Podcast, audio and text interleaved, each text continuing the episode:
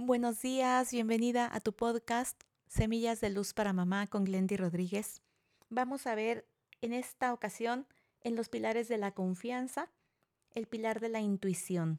Muy importante siempre, escucha tu corazón, conecta con esos momentos gratos de la infancia de tu hijo, porque esto te va a ser de muchísima ayuda en esas ocasiones en que sientas que ya no sabes qué hacer con ellos, que a lo mejor sientes que mm, ya no confías tanto en lo que están haciendo, en sus comportamientos, sus amistades, todo eso que de pronto ocurre mucho durante la vida de tu adolescente.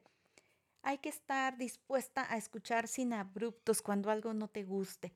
Y esto se logra cuando evitas hacer juicios, cuando vas soltando todas las expectativas que tienes sobre cómo debe ser ese hijo, pues que tú pensaste desde el principio, ¿no? Que tú dijiste, ah, yo quiero tener un hijo porque quiero transmitirle todo mi amor, todo mi cariño, quiero verlo crecer, quiero verlo realizarse, qué sé yo. Cada una hace sus propias expectativas, sin embargo, dale mucho valor a lo que a él le interesa.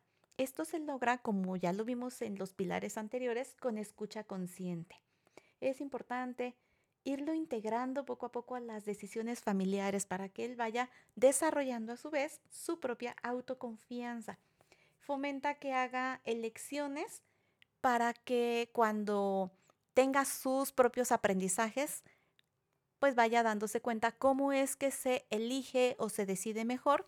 Y cuando tenga sus aciertos, celebrenlos juntos, permítele celebrarlo con sus pares, todo lo que a él le vaya ayudando a desarrollar su propia confianza parte de esa confianza que tú depositas en él. ¿Cómo lo logras?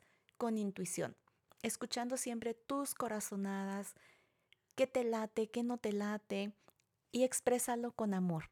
Sé que en algunas ocasiones lo viví en carne propia y lo escucho con muchos papás que dicen, esta amistad no me late, esto que está haciendo no me late.